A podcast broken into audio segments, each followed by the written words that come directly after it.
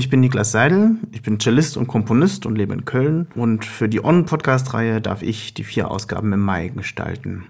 Ich habe mir für jede Sendung Musiker aus anderen Städten eingeladen, die ich äh, schon von früher ganz gut kenne, aber eben gerne noch besser kennenlernen würde. Wir haben uns für die Sendung Dateien hin und her geschickt, Text und Musik, und haben dann daraus äh, im Sequenzerprogramm eine quasi komponierte, improvisierte Musik zusammengestaltet. Mein heutiger Gast ist Nico Sauer aus München. Wir kennen uns schon seit vielen Jahren, ich weiß nicht mehr woher, und wir hatten schon viele festliche Abende zusammen, äh, bei denen wir auch schon viele gute Ideen und quatschige Ideen hatten. Nico Sauer ist äh, Komponist und Performer, Model, Künstler äh, und was weiß ich noch alles und ähm, besticht durch seine Vielseitigkeit und durch seinen Humor.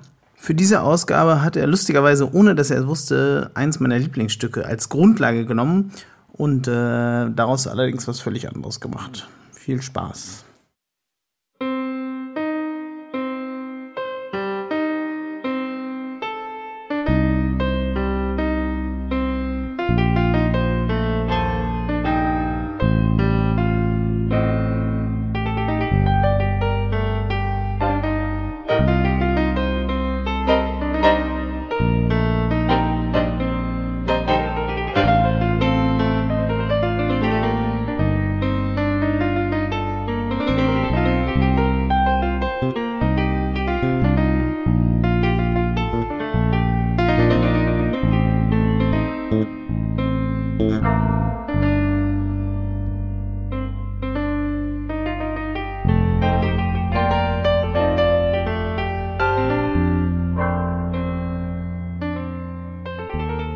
Also ich habe sie privat gar nicht so gut gekannt, ähm, aber sie war eine ganz große Musikerin und äh, ein großartiger Mensch. Also politisch unglaublich engagiert in die Frage von Gleichberechtigung und ähm,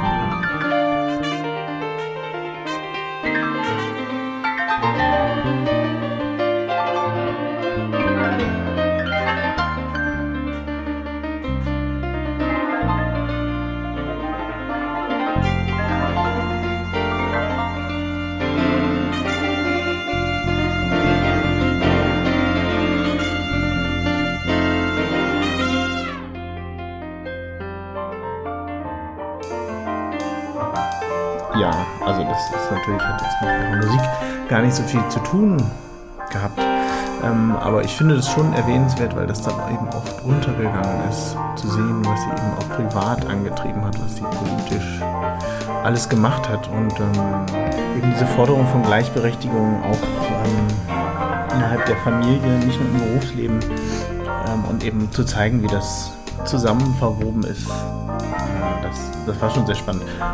Auch spannend zu sehen, dass es eben auch Frauen gibt, die dafür kämpfen, dass Männer und Frauen in der Erziehung auch gleichberechtigt behandelt werden.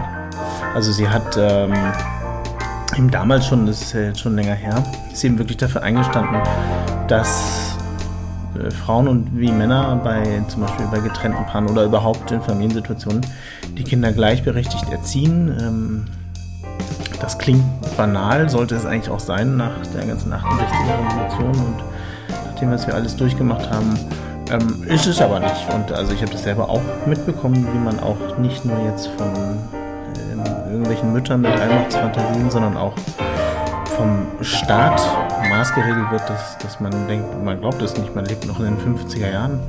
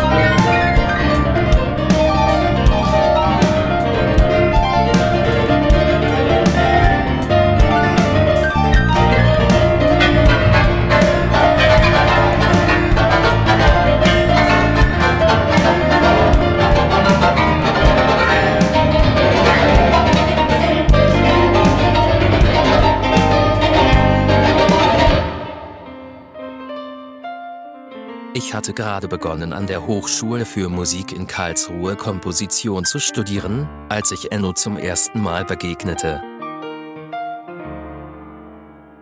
Er gab einen Meisterkurs, in dem er ein reiches Oeuvre einfallsreicher Stücke präsentierte. Ich war sehr beeindruckt, um nicht zu sagen, schwer begeistert.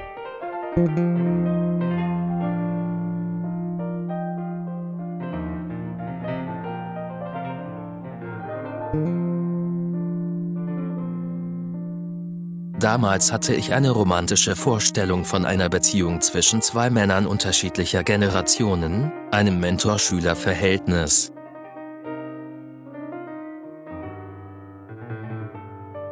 Also formulierte ich eine E-Mail, in der ich Enno fragte, ob ich als sein persönlicher Assistent arbeiten könne. Ich hatte gehofft, dass mir dadurch seine raffinierten Kompositionstechniken zuteil werden könnten. Dafür hätte ich ihm mit meinem Geschick und meiner Urteilskraft zur Seite gestanden. Leider bekam ich nie eine Antwort. Ich vermute, dass er entweder keinen Assistenten brauchte oder bereits einen hatte. Auch nicht auszuschließen war, dass meine E-Mail in seinem Spam-Ordner gelandet war.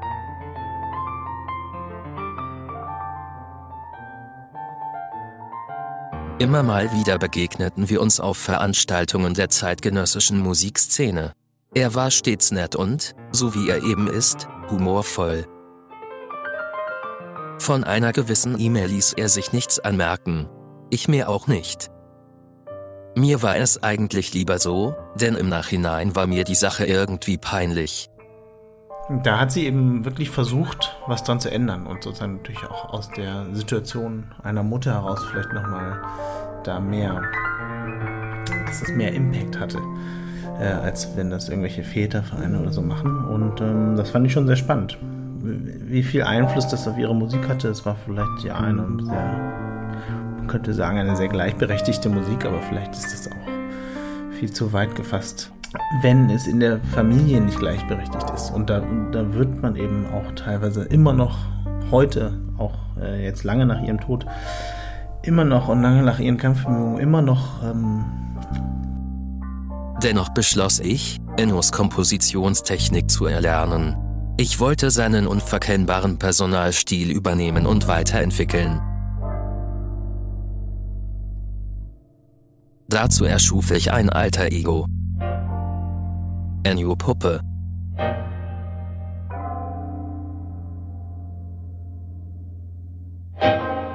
in eine Rolle ge gezwängt, in der, der, viele gar nicht sein wollen. Also, dass, dass es sozusagen zum Beispiel bei getrennten Eltern automatisches Recht gibt, dass das Kind zur Mutter kommt äh, und man sozusagen eigentlich erst als Vater dafür kämpfen muss, dass das Kind gleichberechtigt zum Vater kommt, das ist eigentlich ähm, sehr traurig. Also gerade, dass, dass man darum kämpfen muss.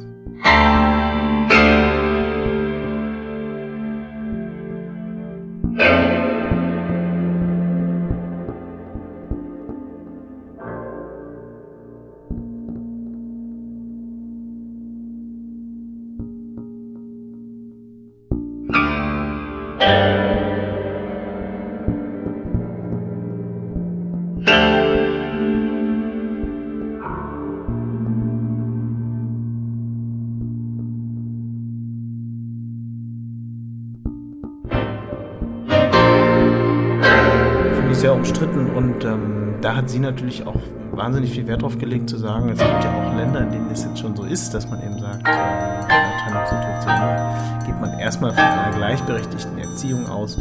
Wenn es dann Probleme gibt, dann kann man sozusagen immer noch, oder wenn ein Elternteil gar nicht äh, will oder nicht so viel Zeit hat oder was auch immer, dann kann man davon ausgehend immer noch sozusagen seine persönlichen ähm, Modelle finden. Aber zu sagen, das Kind ist erstmal bei der Mutter und muss dann äh,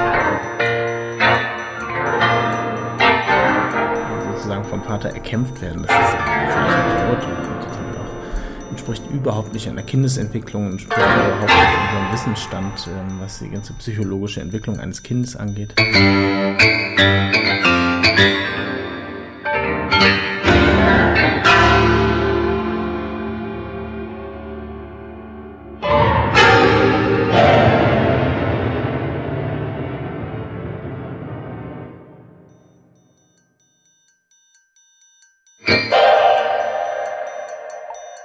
Puppe klingt fast genau wie Enno Poppe.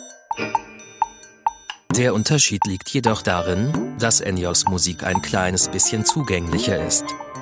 Und da hat sie dann natürlich auch noch, das ist natürlich auch sehr spannend, äh, weiter vorausgegriffen und eben gesagt, dass es sozusagen auch nicht sein kann, dass homosexuelle Pärchen da weniger Rechte haben sollten, Kinder zu erziehen. Und ähm, auch da gibt es ja einfach noch immer unglaubliche Vorbehalte bei der ähm, Hypnotisierung, wollte ich schon gerade sagen, ähm, bei der Adoptierung von Kindern. Durch Transposition Ennos Musik in gleichstufige Moll- und Do-Tonarten möchte ich neugierigen, aber unerfahrenen Hörerinnen und Hörern einen Kontext geben, in dem sie sich trauen, ihre Ohren zu spitzen. Also das Adoptionsrecht, beziehungsweise also das habe ich hier schon auch von der Stadt Köln tatsächlich gehört, dass da gesagt wird, ähm, dass ein Kind, was zur Adoption freigegeben wird, einer sicheren Familie zugeteilt werden soll. Radio ist ein Duo für zwei E-Pianos in B-Dur.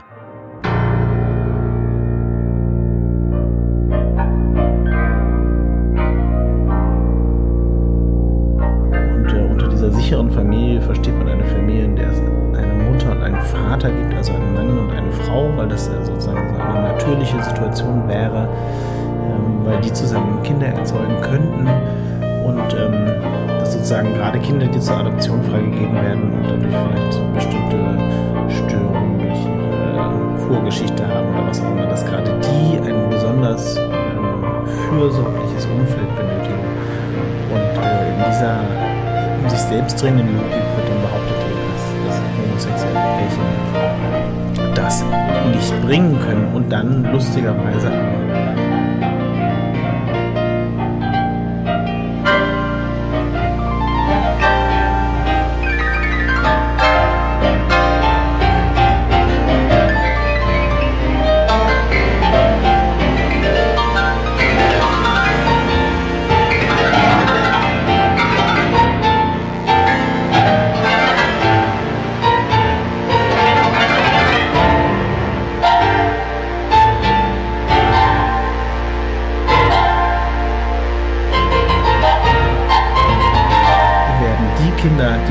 die wirklich mit Problemkindern die Kinder haben will, von den äh, Adoptiveltern, die werden dann an homosexuelle Paare gegeben. Also sozusagen in deren Logik der letzte Rest. Ähm, und das ist natürlich ganz interessant, weil in deren Logik ja gerade diese Kinder eine noch sicherere Familie bräuchten. Und was natürlich daran im Umkehrschluss wieder ganz schön ist, ist eben zu sehen, dass da natürlich äh, unglaubliche Chancen für diese Kinder da sind, die extrem benachteiligt werden, die, die was weiß ich, denen irgendwas Schlimmes im Leben passiert ist.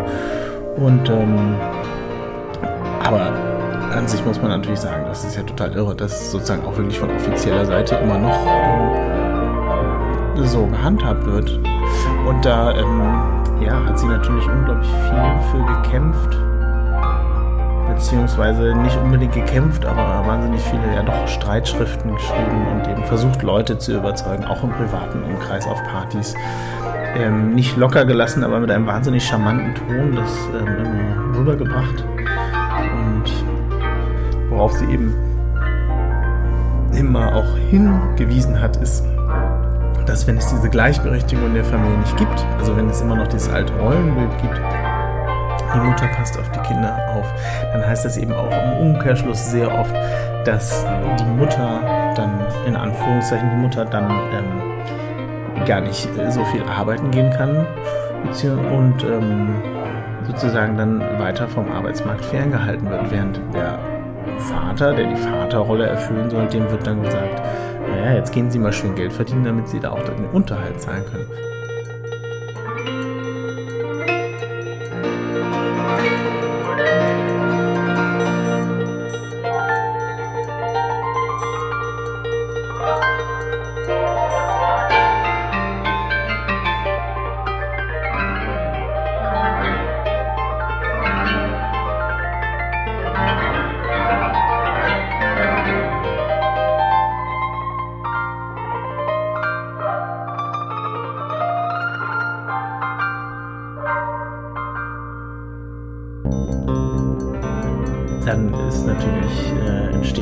Unglaubliches Ungewicht. Also auch vor allem fürs Kind. Also da geht es ja eigentlich ums Kind, dass, dass man sagt, ein Kind, das bei beiden Eltern groß werden möchte, das ist wahnsinnig wichtig für ein Kind, bei beiden Eltern groß zu werden, dass das äh, dann zu einem Elternteil soll. Das ist natürlich wahnsinnig ungerecht. Und es ist natürlich ungerecht für den Vater, wenn er sich um das Kind kümmern möchte. Und es ist vor allem ungerecht auch für die Mutter, die dann in diese Rolle gedrängt wird, ähm, zu sagen, ja, die bleiben jetzt mal zu Hause und der Mann geht schön arbeiten und bringt das Geld herein.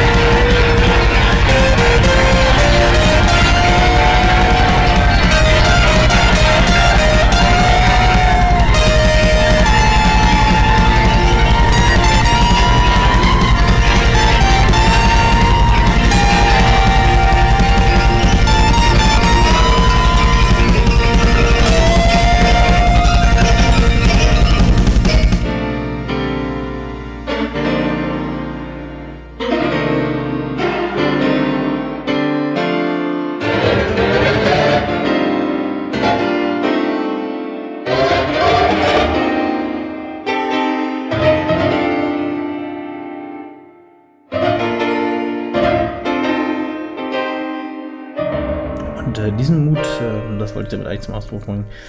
Den, äh, den habe ich unglaublich bei ihr bewundert. Und ähm, das hat mit ihrer Musik wenig zu tun, das stimmt. Ähm,